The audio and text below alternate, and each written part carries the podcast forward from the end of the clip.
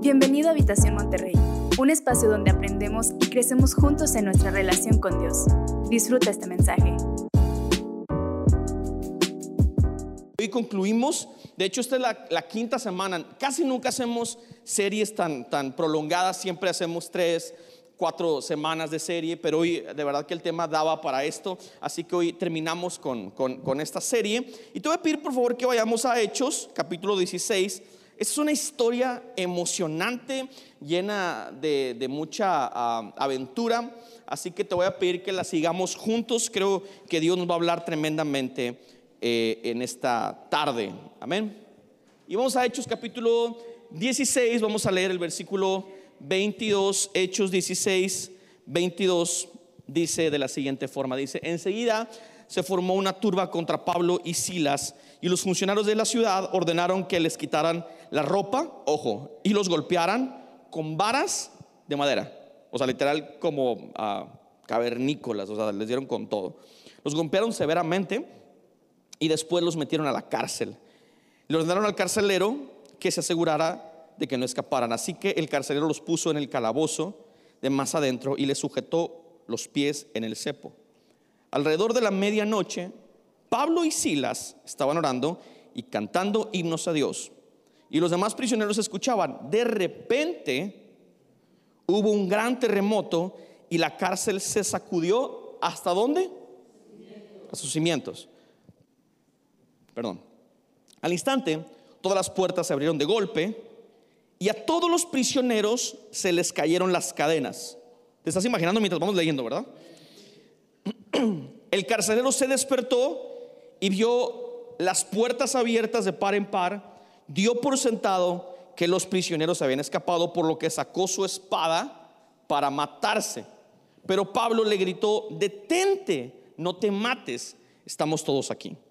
El carcelero pidió una luz y corrió al calabozo y cayó temblando ante Pablo y Silas. Así como estás, ciertos ojos, vamos a orar. Padre, gracias mi Dios. Gracias porque tenemos el hermoso privilegio, Dios, de leer tu palabra, de escudriñarla, mi Dios. Señor, tu palabra es guía para nuestras vidas, mi Dios. Permítenos abrazarla de tal manera que confronte cada área de nuestra vida. Dios, hoy confesamos y declaramos que tu palabra es tierra fértil, Dios, en nuestra vida, Dios. Que esa semilla que va a ser sembrada en nosotros de fruto en breve. Todo esto te lo pedimos en el nombre de Jesucristo. Y la iglesia dice, amén. Muy bien. Familia, el tema de hoy se titula perfeccionismo, caos y gracia. Perfeccionismo, caos y gracia. Y quiero abordar estos conceptos porque tienen muchísimo que ver con la parte de identificar aquello a lo que nosotros le rendimos adoración. Si no has venido en las semanas pasadas, quiero bien rápido ponerte en contexto. Estamos hablando acerca de adoración y yo te decía que el ADN del ser humano tiene adoración en él. O sea, estamos diseñados para adorar. Te puede parecer un poco extraño lo que te estoy diciendo.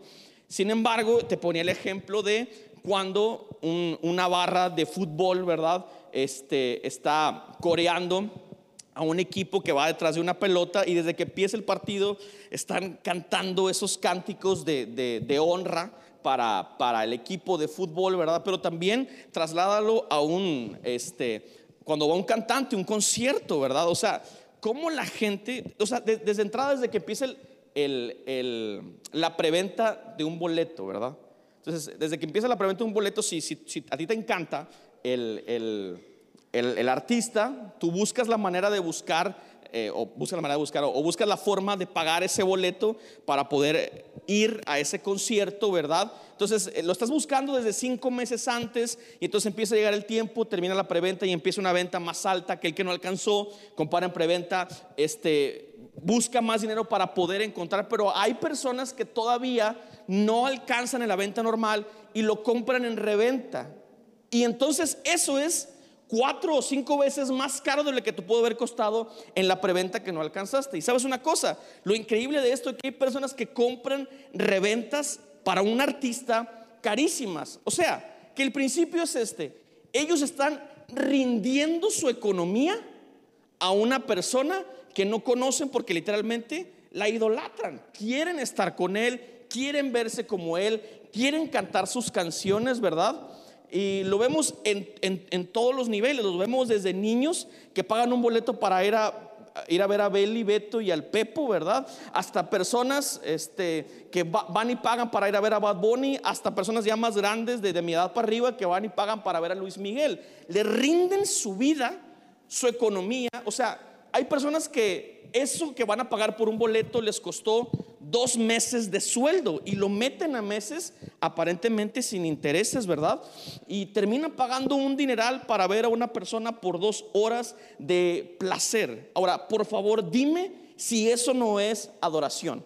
El día del concierto estás total y absolutamente perdido por el artista. Estás totalmente, entras en un trance porque idolatras al artista y canta la canción que más te gusta y conectas con lo que el artista te está transmitiendo. Y no importa que lo que te está transmitiendo vaya totalmente en contra de los principios del reino, tú conectas con él porque te gusta las frecuencias, el sonido, eh, lo que está cantando, la forma en que canta el, artista. Y, y conectamos con ese tipo de cosas porque familia, estamos diseñados para adorar. Ahora, la diferencia es que cuando tú sales de un concierto como estos, tú vas y ves a Bad Bunny, ¿verdad? Y, te metes en el papel de la conexión con Bad Bunny. Y sí, el, concierto te puede, ir, te puede ir muy bien en el concierto y conectas con sus canciones, pero te aseguro que cuando salgas de ese concierto, si metiste tu tarjeta de crédito, vas a terminar con un deudón a muchos meses, sin intereses, ¿verdad? A muchos meses, y vas a terminar igual de vacío que como cuando te metiste a ese concierto. Porque nosotros como seres de adoración buscamos fuentes para saciar nuestra necesidad de adoración. Y eso es lo que hemos tratado de estar hablando en, este, en, este, ah, en esta serie acerca de las fuentes que estamos buscando para adorar. Ahora, yo quiero que entendamos juntos que nuestro Dios, Jesucristo, es el único ser que merece nuestra devoción y nuestra adoración. ¿Alguien cree eso? Solamente Jesús es digno de nuestra adoración. No hay nadie que nos rodee, ni un artista, ni un equipo de fútbol, ni un ah, influencer, ni absolutamente ningún otro ser merece nuestra devoción, ni nuestra honra más que nuestro Señor Jesucristo. Ahora yo quiero que entiendas esto, cuando tú le dedicas tu vida de adoración a un ser como nuestro Dios, cada vez que tú le adoras vas a terminar más lleno que como cuando empezaste. Y vas a terminar sin deuda, sino que vas a terminar bendecido. Y vas a terminar pleno porque somos diseñados no solamente para adorar, estamos hechos para diseñar a nuestro Dios eterno y creador. Para eso estamos diseñados. Yo quiero hablar un poco acerca de, de estos conceptos perfeccionismo, caos y gracia, porque hoy vamos a hablar acerca de las crisis que tenemos y cómo adorar a través de las crisis. Yo creo que todos los que estamos aquí hemos en cierto momento de nuestra vida atravesado caos, ¿verdad? La vida del ser humano es caótica. La vida del ser humano es compleja, la vida del ser humano tiene muchos colores, la vida del ser humano tiene muchos sazones. La vida del ser humano puede que nos vaya bien una temporada, pero luego puede haber otras temporadas en las que, las que nos vaya muy mal, porque la vida del ser humano es así. Entonces, ¿qué emerge de una vida de caos? Y para mí hay dos cosas interesantes que emergen después de que vivimos una temporada caótica. Para mí es el perfeccionismo y, eso ahorita te lo voy a explicar, pero la otra cosa que puede emerger después de una crisis es la adoración. Y eso es lo que hoy quiero que busquemos, ¿no? Entonces, ¿qué es el perfeccionismo? Hay algunas personas que se jactan de, de ser perfeccionistas porque no se permiten a ellos mismos fallar. ¿Has conocido ese tipo de personas o eres una persona perfeccionista? Y no, no te tienes que confesar hoy acá, ¿no? Pero creo yo que el perfeccionismo es el mal de este siglo el, perfeccionismo y tratar de que todas las cosas salgan conforme tú quieres, ¿verdad? Que nada salga de tu control, que absolutamente nada este, se te salga de las manos. Es algo que nosotros, cada uno de nosotros, queremos vivir. Ahora, si vivimos una crisis y nuestra respuesta después de la crisis es tratar de controlar todo, ¿verdad? Perfeccionarnos cada vez a nosotros mismos, tenemos que tener mucho cuidado, porque aún en Cristo pasan cosas interesantes. Mira, cuando estamos en Cristo, a veces podemos tener estas respuestas ante las crisis. ¿Alguna vez te has preguntado o te has dicho a ti mismo, no oro como debería de orar? ¿Alguien se, se ha preguntado eso? ¿O solamente yo? Creo que todos, ¿no? Chihuahua. Viví esto porque no estoy orando lo suficiente. ¿Alguien, alguien ha tenido esos tiempos, verdad? Me pasó esto porque no estoy orando. Me sucedió esto porque no leo la Biblia lo suficiente. ¿Alguien ha pensado así también? No estoy leyendo la Biblia lo suficiente. Y, esta, crisis, este caos que estoy experimentando, es la respuesta a, pues, a mi falta de diligencia de leer la palabra de Dios. O no estoy predicando lo suficiente mi fe, no estoy compartiendo mi fe lo suficiente y por eso me pasó esto. Y por último, yo creo que esas son eh, cosas que muchos también hemos pensado, hemos dicho, creo que no amo a Dios lo suficiente. Y entonces la crisis, salud, se vuelve un potenciador para cada uno de nosotros para empezar a vivir en perfeccionismo. Ahora, es bien importante que entendamos que el perfeccionismo no nace de un corazón correcto, el perfeccionismo nace de un corazón herido. Chihuahua, viví esta situación, ya no quiero que me vuelva a pasar, entonces voy a empezar a vivir de una manera que pueda controlar todo lo que estoy haciendo. Ahora, ¿qué va a pasar? Si tú lees la Biblia, si tú oras más y si tú haces ese tipo de cambios con la base incorrecta, estás menospreciando la gracia de Dios, porque te estás sacrificando pensando que tu sacrificio es el que va a hacer los cambios en tu vida. Entonces, el perfeccionismo es una respuesta incorrecta al caos. Y eso muchas veces es lo que nos ha vendido la iglesia tradicional. La iglesia tradicional lo dice, ¿la regaste? Bueno, para tu regazón está esta medicina. Y nos dan una medicina que tiene que ver con acciones que, que vienen de cada uno de nosotros. La religión te dice, ah, como, como, estás así en pecado, bueno, la respuesta a esto es que hagas esto y esto y esto y esto. Ah, te está pasando esto porque te estás vistiendo de esta manera. Ah, te está pasando esto porque estás viviendo esto y esto. Ah, te está pasando esto porque andas de coqueta con el vecino. Te está pasando esto porque andas de coquetillo. Te está pasando esto por esto. Por... Entonces, a todo le dan una respuesta la religión. Entonces, es bien importante que entendamos que nuestros cambios espirituales no vienen de pensamientos personales. ¿Alguien me sigue aquí familia? No viene de tratar de perfeccionarnos a nosotros mismos. La vida en santidad es una respuesta a habernos encontrado con la gracia de Dios. Entonces, cuando yo me encuentro con el amor inmerecido de Dios, cuando yo me encuentro con el favor de Dios, yo trato de ponerme al nivel de ese amor, pero no como un pago para Dios. Yo me pongo al nivel de ese amor por agradecimiento, sabiendo que nunca voy a poder corresponder correctamente a todo lo que Dios me ha dado. ¿Alguien me sigue hasta aquí, familia? El doctor Lucas Leis dice una frase que quiero compartirte. Él dice, la religión te grita que debes cambiar para acercarte a Dios. El Evangelio, en cambio, te susurra que cerquita de Dios tú puedes cambiar. Qué gran frase, ¿verdad que sí? O sea, la religión te dice, Ah, ¿quieres más de Dios? Cambia todo lo que eres. Buscas el perfeccionismo para poder acercarte a Dios. Pero el Evangelio te dice, acércate a Dios para que puedas cambiar todo lo que eres. ¿Quieres verme una mejor historia para tu familia? ¿Quieres ver una mejor historia para tu vida? ¿Quieres ver una mejor historia para tus hijos? Acércate a Dios. Dios es tan bueno que te acepta como eres, pero te ama tanto que no te va a dejar en la condición en la que estás mientras más nos acercamos a Dios, más nuestra vida empieza a ser transformada. Necesitamos entender esa parte. Adoración debe ser la respuesta de habernos encontrado con la gracia y el favor de nuestro Señor Jesucristo. Ahora, ¿qué tiene que ver todo lo que estoy diciendo con la historia que leímos al principio? Y te quiero poner otra vez en contexto y darte un poco de contexto histórico. Dice la Biblia que Pablo, el apóstol Pablo, estaba en uno de sus viajes misioneros, el segundo de sus viajes misioneros. Pablo estaba predicando la palabra de Dios y entonces mientras iba predicando, él se encontró en una situación bien compleja. Pablo se encontró con una mujer que estaba posesionada o poseída por un espíritu de adivinación. Esta mujer era una esclava. La esclava le estaba haciendo ganar mucho dinero a sus dueños. ¿Alguien me sigue hasta aquí? Mucho dinero. Entonces, esta mujer con ese espíritu atendía a personas que querían saber su futuro. Ella les adivinaba porque tiene este espíritu de adivinación. Y entonces los dueños de la esclava ganaban muy bien, muy bien, porque literalmente prostituían con el demonio que poseía esta mujer a esta chica.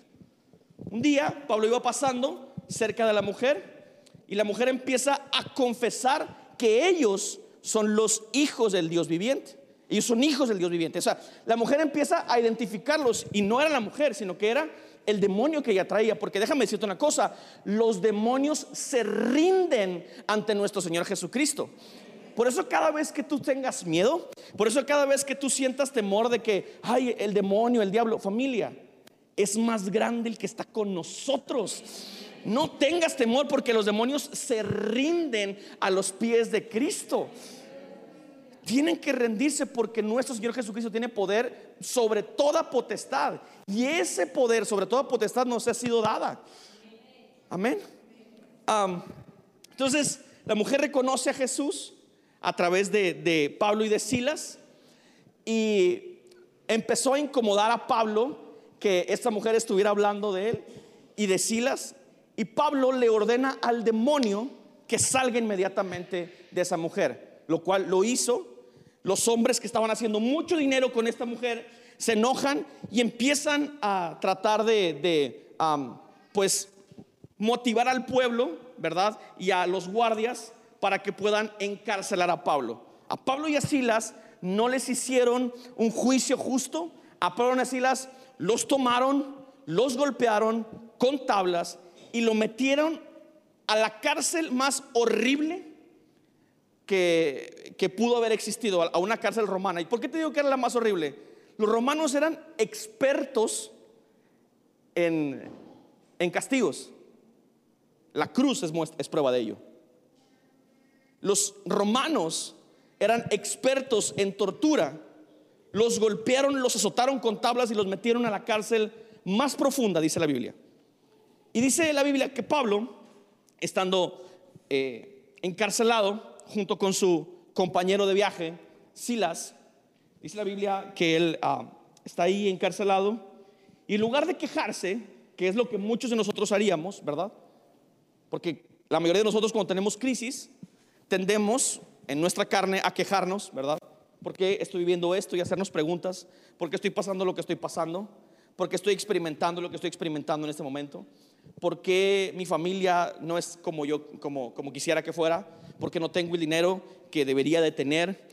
¿Por qué la vida no me trata como yo quisiera que la vida me tratara? ¿Por qué la estoy pasando tan mal? Y nos hacemos tantas preguntas una y otra vez de por qué las cosas nos pasan como nos pasan. Pero Pablo tiene una respuesta increíble que es lo que hoy quiero que entendamos. Pablo está encadenado en lo más profundo de la celda, una mazmorra romana. Y Pablo empieza a elevar una oración, que es lo que muchos de nosotros hacemos cuando ya no podemos más. ¿Alguien ha tenido ese tipo de oraciones? ¿Qué decimos? Dios, ya es, lo último que me queda. Voy a orar. Voy a orar porque ya, no puedo más con la situación que me está agobiando. Estoy agobiado hasta acá, ya no puedo más. Y elevamos una oración. Esas oraciones son muy sinceras, casi siempre, porque, es, porque provienen de un dolor genuino. Y elevamos una oración a Dios y Dios responde, porque creo en un Dios que responde oraciones. ¿Alguien más cree en ese Dios? Yo creo en un Dios que es bueno. Yo creo en un Dios que responde oraciones. Yo creo en un Dios que es capaz de contestar cada una de nuestras peticiones. Pero Dios también es un Dios de procesos. Y es importante que lo entendamos. Pero dice la Biblia que Pablo estaba encarcelado, tenía cadenas, golpeado, ¿verdad? Totalmente eh, atropellado en sus derechos. En ese entonces, olvídate de los derechos humanos, eso no existía en aquel entonces, ¿verdad? Nos asombramos por lo que está pasando ahorita. Uh, las cárceles del Salvador, ¿verdad? Con este presidente medio radical. Eh, ¿Cómo se llama? Neu. Ese brother. y nos asustamos por lo que está pasando. Bueno, multiplícalo por cinco. O sea, terrible. Y este hombre está encarcelado y de pronto empieza a elevar una oración y a cantar cánticos. Bueno, dice la Biblia que su oración y que sus cánticos fueron tan genuinos y tan fuertes que lo espiritual tuvo un impacto en lo natural y la tierra tembló. La tierra tembló de tal manera que las cadenas en medio de su oración y en medio de sus cánticos se rompieron y se cayeron y se abrió la cárcel. Yo estoy encerrado en un lugar y me abren una cárcel y claro que lo primero que voy a hacer es huir. Pero la gloria de Dios era tan densa por unos cantos y una oración que dos esclavos o, dos prisioneros, porque no eran esclavos, porque dos prisioneros estaban cantando y su oración fue tan grande que todos los prisioneros se unieron a ese momento, la atmósfera cambió y todos prefirieron adorar a Dios en lugar de su libertad física. Es increíble. La gloria de Dios empezó a mover de una manera sobrenatural. Dice la Biblia que el guardia llegó, vio todo abierto, dijo, ya se me pelaron todos, mejor me mato antes de que caer en las manos de los romanos. Porque si caigo en las manos del ejército romano, me van a torturar mínimo una semana y luego me van a matar. Mejor me mato rápido yo aquí. Cuando estaba a punto de meterse la espada, ¿verdad? Así, y le grita Pablo desde el fondo de la mazmorra, le dice, no te mates, aquí seguimos todos, estamos adorando a Dios. Y lo que sucede es increíble. A, continuación, la familia de este hombre se convierte al Evangelio. Pero lo que quiero hablar es acerca de nuestra respuesta en medio de las crisis. Y hoy quiero compartirte algunos principios que, verdad, espero que poquito a poquito los vayas abrazando y los vayas entendiendo. Porque, ¿sabes una cosa? Creo yo que si hoy no estás en crisis o tu vida no está en caos, eventualmente vendrá, porque es parte de la vida. Y nuestra respuesta en medio de la crisis es esencial para declarar quién es el Dios que está sentado en el trono de nuestro corazón. El primer principio es este, el dolor es una antesala para encontrarnos con la gracia. Siempre, siempre, siempre. El dolor debería de ser una antesala para encontrarnos con la gracia. Y primero quiero que entendamos qué es el dolor. El dolor siempre viene a través de factores externos. Gente imperfecta, igual que nosotros, ha lastimado nuestro corazón situaciones externas a nosotros han lastimado nuestra vida. Situaciones adversas, cosas que no tenemos el control, han lastimado nuestra vida, nuestro corazón, nuestra alma, nuestra familia. Cosas externas suceden porque vivimos en un mundo caído. El sentimiento del dolor emerge como resultado siempre de las circunstancias externas. Y a mí me encanta, y, no, no, quiero sonar insensible con lo que te voy a decir a continuación, pero la verdad es que yo soy fan de personas que han atravesado por tiempos de crisis, pero que se han encontrado con la gracia de Dios y que te dicen, yo era esto, la gracia me ha transformado en esta nueva criatura.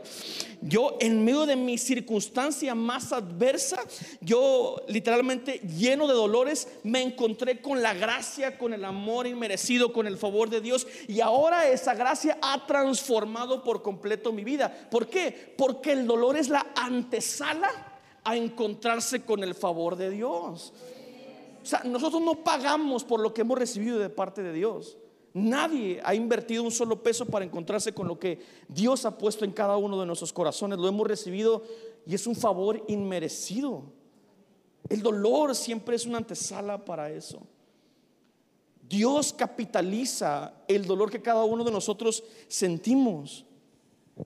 Jesús lo dijo en Juan capítulo 12, versículo 24. Dice, les digo la verdad, el grano de trigo, a menos que sea sembrado en la tierra y que muera a menos que muera ese grano, quedará solo. Sin embargo, su muerte producirá muchos granos nuevos, una abundante cosecha de nuevas vidas. Eso es lo que dice Jesús en Juan capítulo 12, versículo 24. Y realmente lo que quiere decir es, hay cosas en, en cada uno de nosotros que necesitan morir.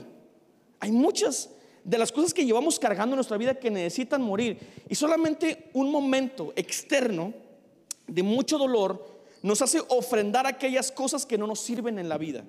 Solamente eso. Si aprendemos a morir a esas cosas que venimos cargando y que hacen que, que, nos separemos de, de la adoración a Dios, eventualmente eso tiene que morir. Pero ojo acá, cuando morimos a esas cosas, hay un fruto que emerge de cada uno de nosotros. Y es el fruto de estar conectados con su amor, con su misericordia y con su gracia, ¿verdad? ¿Qué fue lo que impactó al hijo pródigo? El hijo pródigo venía caminando para pedir un favor que no merecía de parte de su padre. Él dijo, yo quisiera al menos ser uno de los jornaleros de mi padre. O sea, no aspiro a, a regresar a ser hijo, pero quisiera ser un, un trabajador más, pero el hijo, lastimado y hambriento, se encontró con los brazos del Padre, así como muchos de nosotros nos hemos encontrado. Veníamos adoloridos, veníamos defraudados, veníamos afectados por factores externos en nuestra vida, pero de pronto llegamos a su gloria, llegamos a su camino y fuimos invadidos por su gracia y esa gracia nos transformó, porque Dios convierte las cenizas en grandes edificaciones. Es lo que Dios hace. Encontrarnos con la gracia nos eleva. Y necesitamos entender eso. Charles Spurgeon dijo una frase en una oración que quiero compartirte hoy. Dice, oh Dios, yo creo que en la oscuridad estás gestando luz, que en la tormenta estás reuniendo sol, que en las minas estás labrando diamantes y en los lechos del mar estás haciendo perlas.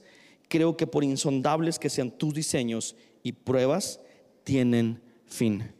Aunque sea el torbellino y la tormenta, tienes un camino que es bueno y justo a la vez.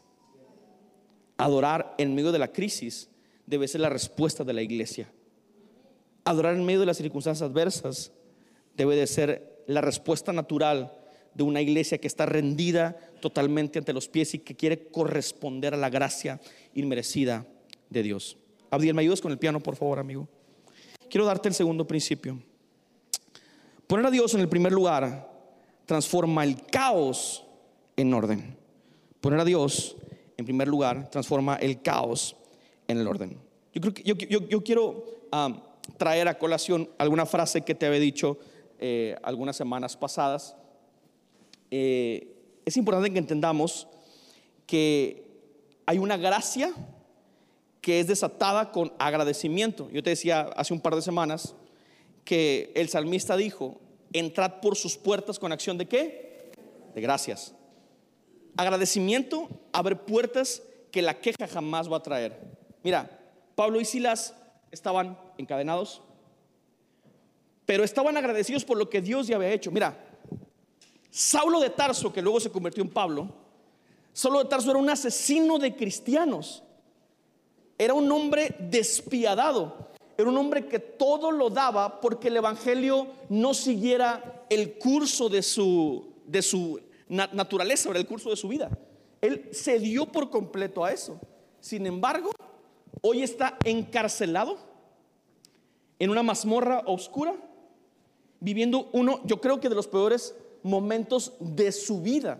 Jamás ha estado encarcelado y espero en Dios jamás estarlo a menos que el Evangelio se vuelva este, ilegal y ahí nos vemos todos ahí, amén. Ah, tremendos. Y Pablo ahí está viviendo uno de sus peores momentos.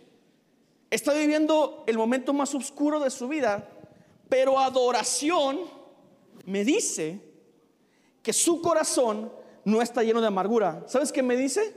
Que su corazón está lleno de agradecimiento por lo que está viviendo. Que lo que está haciendo ahí es la respuesta de un corazón apasionado por predicar la palabra. Y está ahí encarcelado, cantándole al Dios que lo tiene en ese momento ahí. Él no tiene ningún corazón para quejarse. ¿Sabes qué es lo que está haciendo en ese momento?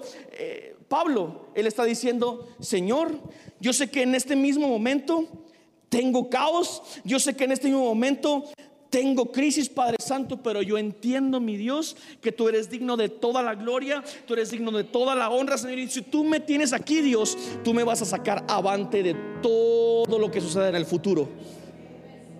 De todo. ¿Alguien cree eso? Poner a Dios en el primer lugar transforma el caos en el orden. Yo eso lo he tenido que aprender a, las malas, en mis, peores momentos. Yo te he contado esta historia cuando mi papá lo entubaron. Ya para mí fue una noticia que tú no tienes una idea del dolor que me ocasionó a mí. Y mi esposa me dijo, oramos. Y yo le dije, no, no quiero orar. No me siento en, el mejor momento para orar. No, no creo que tenga palabras para expresar a Dios una sola cosa. Porque me sentía abatido, porque nosotros estábamos orando por sanidad, pero Dios cambió los planes.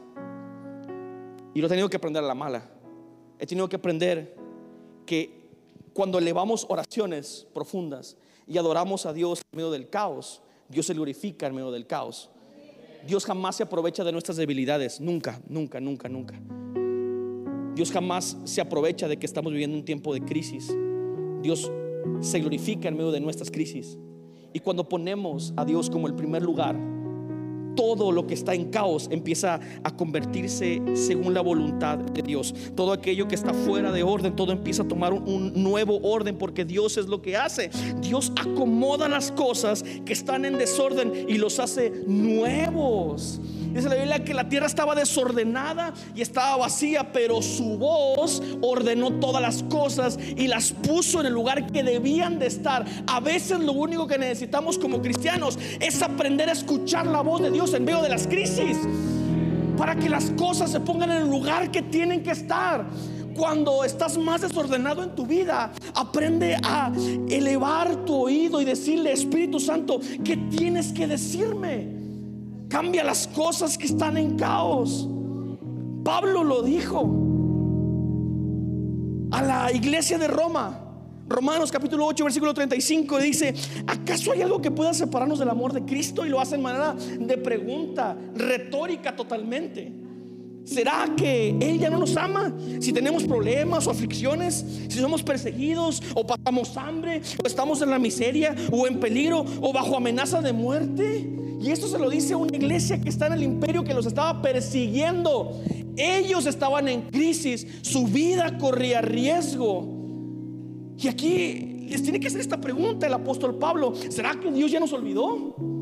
¿Será que la crisis no la vamos a poder superar porque Dios ya no está viéndonos? Y fíjate, se lo tiene que decir porque muchas veces nosotros estamos pensando eso. Estamos pensando que Dios ya no nos está viendo porque estamos en medio de la dificultad. Estamos pensando que no somos absolutamente nada para Dios porque estamos viviendo dolores. Y aquí les tiene que contestar Pablo, también de manera retórica, les dice en el versículo 37, claro que no. A pesar de todas estas cosas, nuestra victoria es absoluta por medio de Cristo, quien nos amó. Y termina diciendo, no hay nada que nos pueda separar del amor de Cristo, ni lo alto, ni lo profundo. No hay nada, espada, no hay nada, no hay nada, no hay nada que nos pueda separar del amor de Cristo en medio de las crisis. Cuando elevamos nuestra adoración y lo ponemos en primer lugar por sobre todas las cosas, ¿cuántas veces hemos deshonrado a Dios poniendo tantas cosas en primer lugar en nuestra vida antes de Él? Tomamos decisiones poniendo cosas a nuestro alrededor que tienen nada que ver con Él, con lo que Él es. Y tomamos decisiones conforme a esos, factores externos. Familia, cuando estemos en el momento más oscuro, cuando estemos os- eh, encadenados en la mazmorra más tenebrosa, eleva tu adoración a Él. Yo estoy seguro que la adoración hace caer las cadenas, abre las prisiones y nos acerca a su propósito. ¿Alguien cree eso? Termino con este último principio. La adoración que emerge de las luchas es la más valiosa que le podemos dar a Dios. Nadie quiere pasarla mal, nadie, y yo sé. Nadie quiere luchas, nadie quiere pruebas. Lo hemos platicado en repetidas ocasiones en esta casa. Estamos en la era del bienestar. Primero yo, luego yo, después yo. Eso es mentira. Es mentira eso. Eso es irreal, es insostenible. Esta sociedad no nos da para vivir siempre en bienestar. No vivimos en esta en esa sociedad siempre felices. La gente hay gente que ahorita en este momento está en la cárcel. Hay gente que en este momento está en el hospital. Hay gente que en este mismo momento está en una sala velando a un familiar que amaron mucho. Hay gente que en este momento tiene y niños con cáncer y están con ellos en su proceso. O sea, la vida es esta. Y vivimos en un mundo caído. Pero es necesario que entendamos esto. La Biblia en repetidas ocasiones nos recuerda que la adoración que emerge de las luchas más profundas y más complicadas es la más valiosa que le podemos dar a Dios. Lo vimos cuando Abraham presentó a Isaac. Lo vimos ahí. La adoración de dar lo que más te cuesta es lo más valioso delante de los ojos de Dios. Es lo más increíble. En medio de los momentos más difíciles cuando le vamos nuestra adoración y le decimos, Dios, tú te coronas en lo principal en mi vida, esa adoración que emerge de los momentos más complicados, es eh, para mí la que más he disfrutado.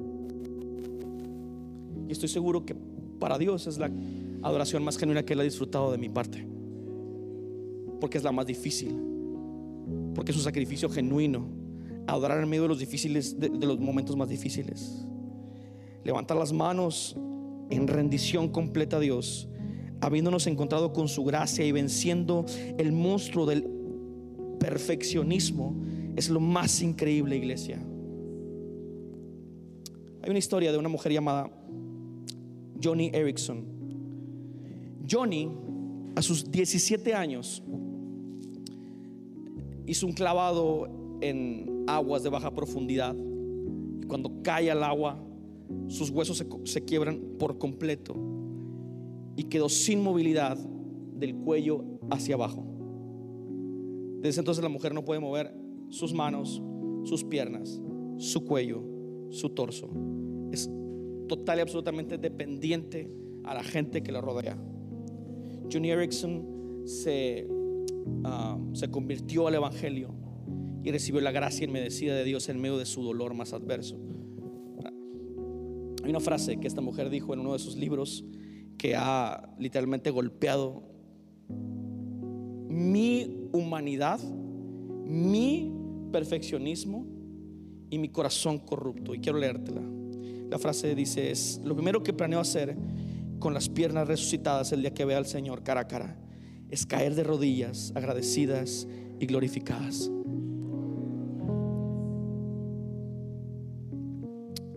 ¿Sabes que cuando vivimos dolor, queremos potenciar el dolor para nuestro propio bien. Queremos potenciar el dolor para lo que nosotros queremos. Queremos venganza cuando alguien nos ha dañado. Queremos no sufrir jamás. Queremos que todas las cosas marchen bien en nuestra vida. Claro, todos buscamos bienestar y no te voy a no te voy a pedir que no busques lo contrario. Claro, sigue esforzando por tu familia sigue trabajando por un mejor futuro. Pero quiero anticiparte que cuando venga la dificultad, que cuando venga la lucha, adoración es la mejor respuesta siempre por sobre todas las cosas. Levantar tus manos en medio de la dificultad es lo que destruye todos los ídolos que rodean nuestra vida. Hay ídolos que se quieren trepar de la iglesia de Cristo, pero con la adoración nos zafamos de todos esos ídolos. Levantamos nuestra adoración en medio de las circunstancias y le decimos a Babilonia, Babilonia, tú no tienes poder sobre nosotros. La cultura no tiene poder sobre la iglesia. El que se corona como rey en la vida de la iglesia es nuestro Señor Jesucristo. Él es el único que es digno de la honra, que es digno de la gloria en medio de mi tempestad. Yo honro a mi Dios coronándolo como lo más importante en el centro de mi vida. Nadie cabe en ese trono más que el Rey de Reyes y Señor de Señores. Nadie cabe en el altar de mi corazón más que el Rey que se merece toda la gloria, aquel que me ha bañado con su gracia. Es el único que merece la gloria y la honra. Yo quiero pedirte que te pongas de pie, por favor, un minuto.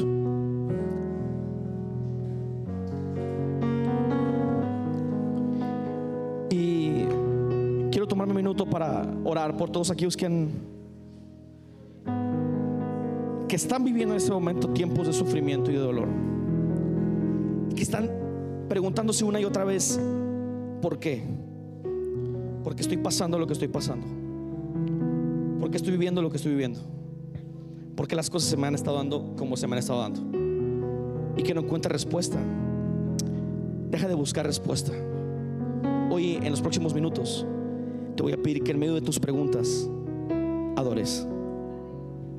Y tómate un momento. Y dile, Señor, tal vez no tengo fuerzas para levantar mis manos.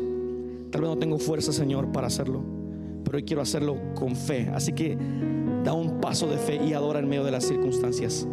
Da un paso de fe y levanta tus manos y dile, Señor, a pesar de mi dolor, hoy te adoro. A pesar de, de mis pruebas, te alabo. A pesar de las adversidades que estoy viviendo, Dios, en mi matrimonio, en mi familia, en mi casa, te exalto. Trata de comprender menos lo que está pasando. Trata de preguntar menos hoy. Si estás en medio de la enfermedad por factores externos, si tu corazón duele por factores externos, si tu alma está quebrantada y dolida por factores externos, hoy te pido que dejes de preguntarte por qué está pasando lo que está pasando. Hoy deja de preguntarte por qué estoy viviendo lo que estoy viviendo y adora. Tómate un segundo y adora, alaba a Dios y dile, Señor, céntrate en el trono de mi corazón, Padre Santo, siéntate, es tuyo, Dios.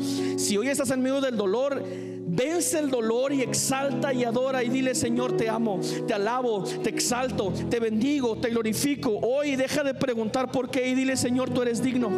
Eres digno, Señor, de recibir la honra y la gloria. Hoy reconoce que no hay absolutamente nadie más digno de tu adoración que aquel Dios que creó todas las cosas. El Dios eterno. Hoy levanta tus manos lo más alto que puedas y dile, Señor, aquí está mi corazón, aquí está mi vida. Solamente tú eres digno, Señor, de ser exaltado en medio de las pruebas, Señor. Tú eres digno, Señor, de que no ponga atención a mis adversidades y te adore a ti. Vamos a empezar a cambiar la atmósfera de lo que está sucediendo hoy acá. Vamos a cambiar la queja por el agradecimiento. Vamos a cambiar el dolor que nos ocasiona la amargura y vamos a cambiarlo por agradecimiento. Hoy te voy a pedir que levantes tus manos lo más alto que puedas y dile, Señor, aquí está mi vida. Aquí está mi corazón, Señor. Tómalo, Señor. Tú eres digno de tenerlo. Si tienes palabras hermosas para Dios, dile, Señor, tú eres bueno. Tú eres grande. Creo que hoy podemos levantar un clamor a habitación, lo más alto que podamos. Dile, Señor, tú eres bueno. Déjame entrar a tus cámaras de amor. Déjame conectar contigo, mi Dios. Hoy creo que podemos cambiar la atmósfera de la queja. Reprendemos la queja en el nombre de Jesucristo. Reprendemos a todo ídolo que se quiera levantar para distraer a la iglesia. Y hoy nos levantamos en adoración y le decimos, Dios, nos rendimos por completo a ti, Señor. Nada nos puede separar de tu amor. ¿Estás convencido que nada te puede separar del amor de Dios? Levanta tus manos y dile, Señor, soy amado. Soy amado y te amo. Soy amado por ti, Señor. Me has vestido de tu gracia. Me has vestido de tu amor. Sabes que Dios no te despreció cuando llegaste a esta casa. Sabes que Dios no te despreció cuando viniste a sus pies. Sabes que Dios te abrazó con su gracia y te dijo, te haré un hombre nuevo, te haré una mujer nueva. Él no te ha despreciado. Él te ama, te abraza y quiere un mejor futuro para ti. Señor, aquí estamos rendidos ante ti. Cantamos. Gracias por acompañarnos.